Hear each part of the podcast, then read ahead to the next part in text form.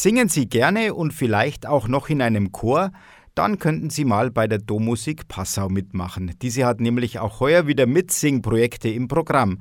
Domkapellmeister Andreas Unterguckenberger. Ja, eingeladen sind singbegeisterte Menschen, die bei so einem Projekt mit dem Passauer Domchor mitmachen wollen. Welche Konzerte oder Werke werden denn zur Aufführung gebracht? Das eine ist im Mai ein Konzert mit Musik von Mozart und von Felix Mendelssohn Bartholdy, eben die Vertonung der von Leichnamsequenz Lauda Sion Salvatorem.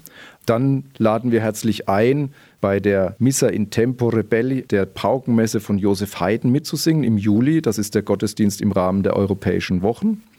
Und ein ganz besonderes Projekt findet im Herbst statt, die Aufführung des Requiem von Karl Jenkins, einem walisischen Komponisten, der viel geistliche Musik mit Weltmusik verbindet. So sind auch in diesem Werk der Vertonung des lateinischen Requiem-Textes auch japanische Haiku Gedichte zum Thema Sterben und Tod vertont.